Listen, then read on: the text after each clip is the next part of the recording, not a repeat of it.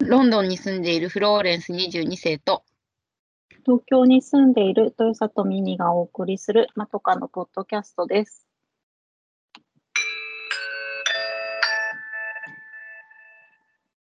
前髪斜めに切ってみました。このコーナーはまとかの2人が長すぎる前髪のように気になって仕方ないことを15分くらいで斜め目線で切ってみるコーナーです。今回は私、ミミが考えました。カルチャーの中のバイオレンス表現ということで、えーっと、先日ですね、フォローの地レベル2という映画を劇場で見てきたんですが、えーっと、はいフォローの地、コロの地レベル2というのはですね、白石和也監督の作品で、あのまあ、ヤクザ映画なんですけれども、あの、昔の、あの、仁義なき戦いの現代版と言われるような、あの、もので、えっと、ちょっと、内容を言いますと、まあ、広昭和63年、広島の、まあ、架空、架空の都市としてく呉原市、まあ、呉で撮影してるんですけどね、呉原市というところで、バレバレじゃん。うん、暴力団組織が町を牛耳り、新勢力である広島の巨大組織、加古村組と地元の親組が睨み合っていた。ある日、加古村組の関連企業の社員が行方不明になったことで、えっと、ベテラン刑事の、えっと、刑事課の大神さんというのが、えっと、役所工事。で、準新しく新任できた、えっと、巡査部長が松坂桃李君で、この2人があのペアになって、その事件を解決しながら、あの暴力団組織および警察組織とこう戦っていくという話が、あの、コロの地の初めの方で、えっと、今回、今公開しているレベル2っていうのが、えっと、松坂桃李君が今度主役で、あの、えっ、暴力団組織のあの対立する人として、えっと、うん。誰だっけ？今、今どう鈴木亮平？あ、そう、鈴木亮平さんが、えっ、と、ヤクザ役で出演しています。で、えっ、と、あの、白石監督の作品って、ちょっとですね、あの、過激なバイオレンス表現が、うんあるんですね。まあ、他の映画ですと、えっと、凶悪っていうのとか、日本で一番悪い奴らとかが有名なんですけども、これも結構過激なバイオレンス表現があって、作品自体は好きなんですけど、私ね、こう、バイオレンス表現で、ちょっとダメな部分もあったりして、こう、そこがね、なんかいろいろ、毎回ね、あ、大丈夫かな、大丈夫かな、と思いながら劇場に見に来てるんです。で、ジョ・フローレンさんにも、あの、コロの地とコロの地レベル2の予告編を見てもらったんですけど、どうですか？どう、ちょっと怖そうとか。いやーもう怖そうで、なんか見に行っても、うん。ずっと目つぶってる感じ。あんまり、バイオレンス表現は苦手な方ですか？大苦手。どの辺で苦手な感じですか？うんと、ごめんなさい。あの、バイオレンスの表現がすごくなんかアート的だったりとか、あの、うん。物語としてすごいダイナミックみたいなことはあるっていうのはわ分かるんですよ、別に映画の表現としてはね。うんうん。で、あの仕事で実はアウトレイジとかほぼ全部見てんですよ。ああ、アウトレイジ、私逆に見てない。もう、だい最後のやつとかも片目片目とかで見てますよ。もう辛く辛いとか、もうもうもう見れないけど、見ないといけない状況だったから見ましたけど、おーとかってこのシーン早く終われとか思いながら見てるから、でも私をそういう風にさせるってことは、そういうシーンにゾワゾワする人たちにはすごくいいんだと思うんだよね。うん。それで、あの、まあ、私個人的には、なんかあの、ドンパチよりも切ったハッターの方がダメ。切ったはで一番ダメなのは小指を詰めるシーン。ああ、はいはいはい。もう、もうみ全然見てられなくて、それは、桐生院花子の生涯とかも含めて、もう小指詰めシーンが一番だ、だ、ダメなの。うん。うん、だからかんない。そういうシーン絶対帰ってくるから、それ大丈夫な人がいるって意味なのか、それがないと物足りないと思う人がいるからなのか、あの、わかんない表現者としてはいろいろあると思うけど、うん。あまあ、ちょっと、い痛いの、特に、うん、だ、だ、だ、痛そうなのダメ。だからもう、銃とかも痛いと思うけど、なんかもうちょっと切る方がダメ。ああ、うんだ同じ、うん同じです。でのさ、そ、それなのによく見に行ったね。そあの、映画自体が面白いのよ。だから、あの、でね、そのあと、拷問とかもダメ。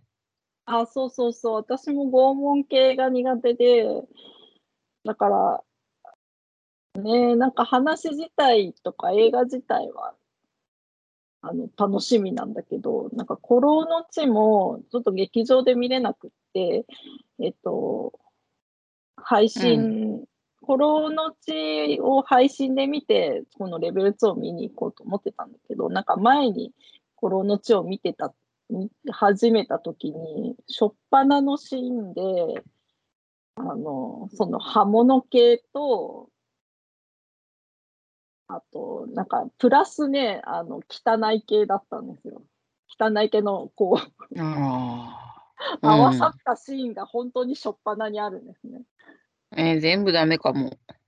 で、私、ああ、ダメだ、これはと思って、ちょっとまたの機会にしようと思って置い置いてたんだけど、あの、もう公開が始まっちゃうから、もう、その映画を見に行く日の午前中に、コロの血を見て、午後にこうえ劇場に行くっていう風に決めて、もう見見たんだけど、だからね、なんかその、ハサミ系？はさ、うん。うん、ハサミ系、ハサミ系なんですよ、最初に出てくるの。ああ、もうやめて。やめて。だからね、ちょっとあーってなるんだけど、まあ、あの、日曜のお昼に見たので、なんかこう、こう薄め、薄めで 見て、なんとかそこは乗り切りました。なんか、うん。そうそう。でさ、なんかそのレベル2の方がね、なんか、レベル2の方は、あの、前から怖い怖いってみんなからみんな、あの、結構見た人が言ったりしてて、その鈴木亮平さんが本当にこう、なんかさ、まあ、まあ、ガンガン殺戮していくわけなんだけど、うん。なんかこう、どこでどういう行動に出るかが分かんない怖い人。うん。うん。だから、なんかこう、ある程度、なんかこう、うやるぞやるぞみたいなのがあれば、まだなんか、こうあるんだけど、わかるんだけど、こう、ああ、なんかもう、もう何するかわかんないみたいなところがいより一層怖いですよね。なんか、うん、でもなんかな、なぜ、やっぱりヤクザ映画だから、まあ、そういうね、バイオレンスは必須、もちろん小指シーンもあるんだけど、うん。うんなぜ必須なのかなって思うと、やっぱりなんかこう、物語の、なんていうの、緩急というか、なんかこう、ぎゅっとするところと違うところっていうので、こう、うん、なんかメリハリが出るんだなって今回ちょっと見てて思ったんですよね。うん。ただ、でもほら、見てる人は別にこう痛い思いをするわけじゃないでじゃないですか、リアルに。うん。うん、けど、えーその、痛い痛いみたいな。痛いよ。痛い、痛い。うんでも実際の痛さじゃないから、まあ、そうだけどさ。そこがエンタメなのかなってちょっと思ったんだけどね。あれ、平気なんかね、みんな。みんな、みんなじゃなくて、まあ、私もミミさんもダメなんだけど、だから、おーと思いながらも別に薄めにならない人もたくさんいるわけじゃない？そうだね。だから平気な人もいるんよね。あって思いつつ、ね、見る人。でも私もホラー映画とかでさ、あの、なんていうんだろう、そう、ホラーもダメよ。あ、ダメか。私べ、あの、スプラッター系は全然オッケーなんですよ。あの、スプラッターってブシャーみたいな。何？え、スプラッターってどういうの？例えば、なんか人間がピピシャって潰れちゃうとかそういうやつ？そうそうそうそうだからそれは平気だけど、もうおお化け出てくるのとか、リングみたいなのとかもすごいダメよ、私。ギャーみたいああ、そっか。な。え、でも、あれは需要があるのわかんのよ。ああ、うん。怖だけどる、そう。でもさ、なんか、ヤクザ映画のギリギリした痛いシーンとかに、いや、表現としてはあるのわかるけど、需要があるのかわかんない。みんな薄めつぶっちゃうっていうのが、そんなに、なんていうの、お決まりの行為として入れないと思って物足んないよねっていうこと？いや、だからそこが、なんかその、うん、なんかキュッ、ところどころキュッとするポイントがあることで、うん。なんかメリハリになるのかなって思ったんだよね。だって、ほら、まあ、ヤクザ映画じゃなくてもさ、バイオレンスシーンって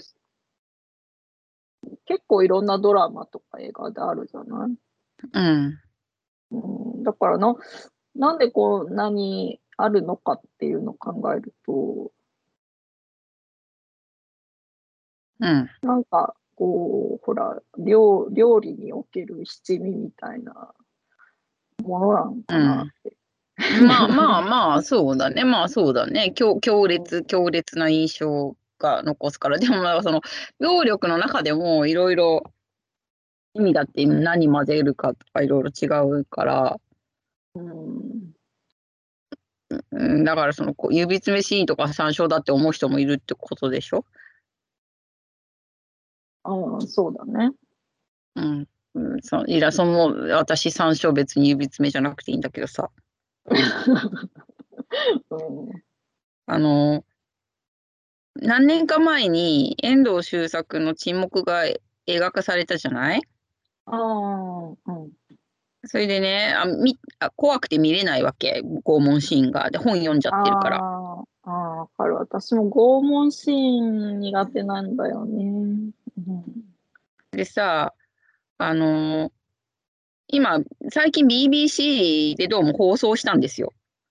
うん、それで、放送すると、こっちって、あの、後、後追い配信結構長いのね。うん、で、永遠に配信してくれるのもあるし、まあ映画とかだと結構何ヶ月とか見れるわけ。うん、それで、その、その BBC アイプレイヤーっていうそのアプリを使ってスマホとかで見てんだけど、うん。あの私が映画のところを検索すると毎回毎回サイレンスをおすすめされてしまうわけですよ。うん。それで見たいのは山々なのよって毎日思うわけ。うん。それ見ながらあのジムで走ったりとかしてるからさもう分かっているのよ。だけどああなた残酷シーンがひどすぎるって話じゃないのってね。うん。そう、で見れないのよってだから残酷シーンだけヒュって飛ばしてまあ映画館だと飛ばせないけどアプリだと飛ばせるからそういいかなとかも思ったりとかもするけど、うん。うん、でもまあちょっと辛すぎて見れない。っていう感じをさっきそのミミさんが、ね、このここのなんだっけ？地コロの地古老の地をのもう予告編だけ見て思ったよ。もう配信、これを絶対私が見なきゃいけなくなった場合に 配信以外に見るオプションがない。もう映画館に行ったらもう何のためにお金払って行ってんだになっちゃうもん。うん。映画館で 見ちゃったけど。ほとんど目つぶってるって気になっちゃう。あーあとか、目つぶるといえば、これちょっとね、目、目バイオレンスがあるんですよね。そうなんだ。それがね、ちょっとまた、うん、でも、こう、あ、怖いかも、怖いかもって思って行ったから、割と平気だったんですけどね。うん。あ、そんな言うほど怖くないじゃんって思ったけど。その辺さ、ミミさん結構あれだと思う。強いと思うよ。うーん、そうかね。少なくとも私よりは強い。あ、そうかもしれない。それって普段のあれなのかね、痛痛さに、実際の痛さに強い、弱いとかもあるのかね？ねえ、わかんないけど、あるような気がする。私、あの、だからい強い痛み、うん、だから注射とかも嫌いなわけ、すっごく。うん。けど、強い痛みもあんのよ。こういう痛みなら結構耐えられるみたいなやつは。うん。だから、そういう人のなんか、うん、なんていうのか、何に強いかとかもああんあんのかもね。もしかわかんないけど、その、厳密めシーンはひへ平気だけど、銃は嫌っていう人もいいのかもしれないから。ああ、いるかもね。あれ私は常で々死ぬときはバンと死にたいとか思ってるから、もうん、切り刻まれるのとか嫌なわけですよ。そうだね。だけど、わかんない。反対もいるのかもしれないから、あこうちょっとわかんないな。でだって注射嫌いじゃないって人何人にも会ったことあんだもん。私も注射はそんなに平気。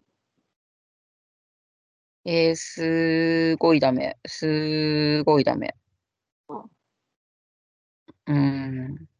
うん、でも、そう、でも刃物系はね、でも刃物系のね、なんかそのバイオレンス表現でも、ほら、なんか首をチョキンみたいな、とか、なんか腕が一瞬で切り落とされるとか、なんかそういうのは全然大丈夫なんだよね。そうね。多分うなんんかそれはわかるわかるよ。それは銃と一緒だからさ。あーもう、もう、なんかもうちょっと話していられないかも。なんかキリキリしたのが嫌なのね。うん、やだー。だこれをお金払ってちゃんと見に行ったんね。すごいね。芸術のためには。素晴らしい映画でしたよ。うんいや、それはわかる。それは、この映像から見てもすごいよね。すごいですよ。すごいですよ。その、だから、あーと思うシーンのいたら、おーって思いますよ。うんいちいち憎たらしくできてるじゃない。うんその、なんか、顔のテカり具合とかまで含めて。うん、そうなんですごい、すごいよね。すよかったんですよ。めめっちゃ豪華キャストだし。そうなんですよ。うん。でも、ちょっと辛くて見れなそね、でもなんかその、そう、このコロのち、コロのちレベル2をいこう連続で見たために、そのバイオレンス表現ってなんだろうっていうのを考えちゃったので、ちょっと今回のお題にしてみたんですけどね。じゃあ、キュッと締める七味っていうのが一応の答え、一応じゃないや答えなのね。うんそれちょっと分かった。うん、あとね、その、この前、ちょっと、えっ、と、TBS のラジオ、ラジオのアフターシックスジャンクションの、うん。えっ、と、あの、レギュラー、たまに出ている三宅龍太監督って、あの、ホラー、ホラー映画の監督をしたりとか、脚本を書いている監督なんだけど、えっと、うんその人がそのホラー映画のことについて、いろいろすごい深いことをポッドキャストの方で話してて、うん。あの、やっぱりこのホラホラー映画がエンタメっていうのは、その、である条件は、本当になんかこう、自分に危害が加えられないこと、とかそういう自分がそういう安全であるということうん。が前提。うん。だから、そういう、なんかほら、戦争が起こってる地域とかでは、絶対にそういう、あの、ホラーとかは流行らない。ああ、深いな。うん。だから、こう、安全である証というか、安全が担保された上でのエンターテインメントであるっていうことを言っていて、ああ、そうかっていうのも、だから多分バイオレンス表現とかもそうなんだろうなって思うんだよね。いやー、享受できるのは、あの、平、平和の証なんだね。そうなのよ。だから、なんか平和も、あ、なんか脅かされそうな感じですけどね。まあい、いつどうなるかわかんないけどね。うん、うん。そうなのね。っていうことでした。まあ、本当はね、他の、えっ、と、バイオレンス表現の漫画とかも話したいことはちょっとあったんだけど、まあ、話すと長くなってしまうので、この辺にしたいと思います。はーい。あ来週お耳にかかります。さようなら。さようなら。